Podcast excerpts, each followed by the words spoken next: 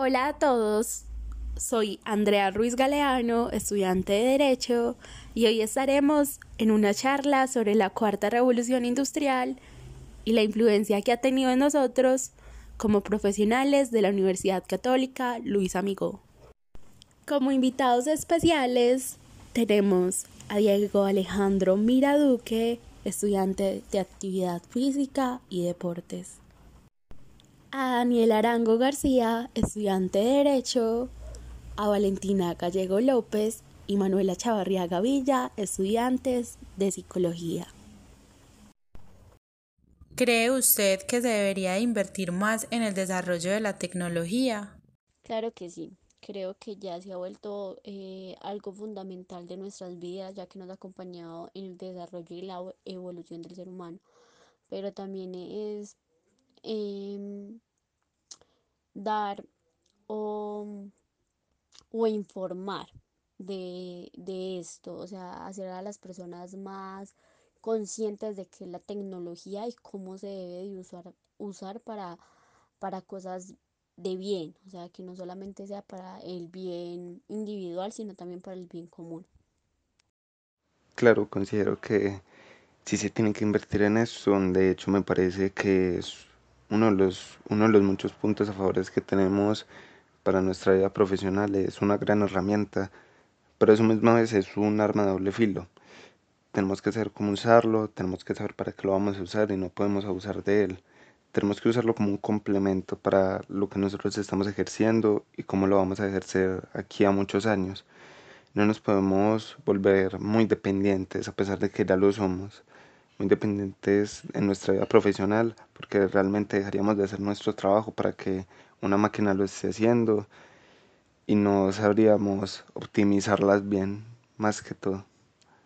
Desde la perspectiva del derecho, claro que se debe invertir en el desarrollo de la tecnología, pero más en pro de organizar las leyes y la preservación del material jurídico, ya que un interpretador jurídico o un abogado no podría ser reemplazado por una máquina tecnológica. Sin embargo, el aporte que puede hacer la tecnología es preservar los códigos tanto de forma virtual como física para permitirnos acoplarnos a ambas modalidades. Si bien sabemos que la impresión de este material podría llegar a ser bastante perjudicial para el medio ambiente, debido a que ya estamos presenciando un fenómeno de educación virtual en donde podremos encontrar todo el material que necesitamos en la red.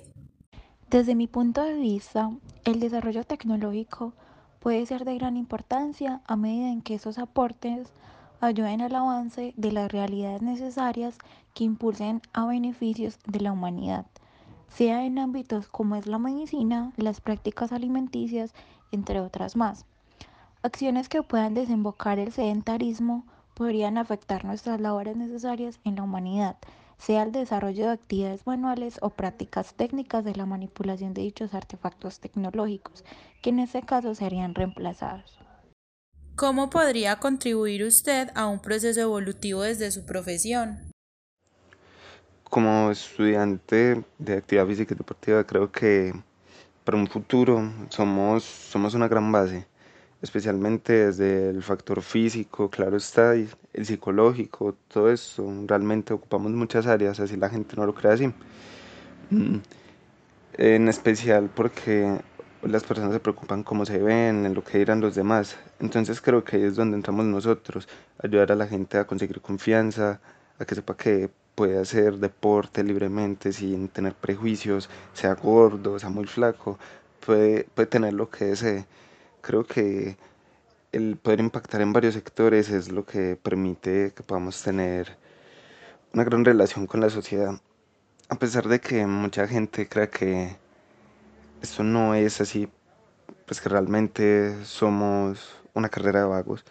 creo que el impacto que se genera es muy grande, especialmente a manera personal y en parte colectiva sobre la mayoría de las personas. Contribuir a un proceso evolutivo desde mi profesión sería Debido a que la ley siempre está en una constante evolución en pro de la ciudadanía y es importante que se conserve y velar porque estas leyes siempre apunten a la resolución de conflictos y bienestar de la ciudadanía y nunca permitir actuar en contra de ella, para así contribuir a un progreso digno, tanto económico como social, entre otros. Desde mi profesión como psicóloga es un acompañamiento y, e ir apoyando todos aquellos cambios que, que hay, ¿cierto? Entonces es como apoyar y, acompañar de, desde un ámbito saludable, desde un ámbito que ayude a crecer a la persona, que ayude a crecer como comunidad, que ayude a crecer a los jóvenes y que también nos empapemos de eso, o sea, que no, no nos veamos como profesionales sino como personas que también somos de ese mismo ambiente que quisiéramos tener ese apoyo. Yo como estudiante de psicología y basado en el campo que se conlleva, la evolución y su desarrollo desembocaría para mi campo laboral un sentido más consciente de las decisiones que tomamos como sociedad en pro de la construcción del futuro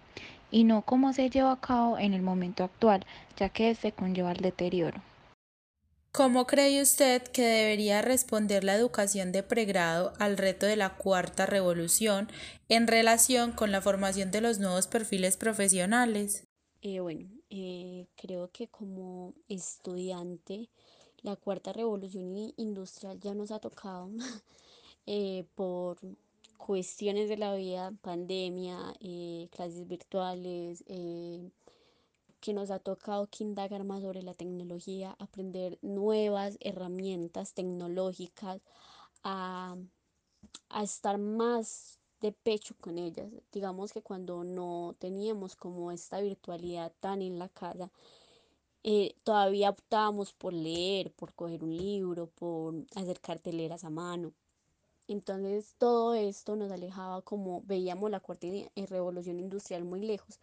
pero que nos ha tocado vivir, que nos ha tocado que estrellarnos con ella muy de frente y creo que como profesional en, en el área de la psicología es algo difícil porque las herramientas no como que nos ayudan, siendo muy humana mi profesión. Creo que necesitamos estar de, de mano con la sociedad, necesitamos influir en ella, necesitamos vivir con ella, empaparnos de ella, querer de ella. Entonces es algo que las tecnologías no nos da, pero, pero vamos a aprender cómo. Bueno, tomando en cuestión lo que, como se denomina la cuarta revolución industrial, que es la era del cambio constante, creo que sí estamos sujetos a todos estos cambios, que estamos sujetos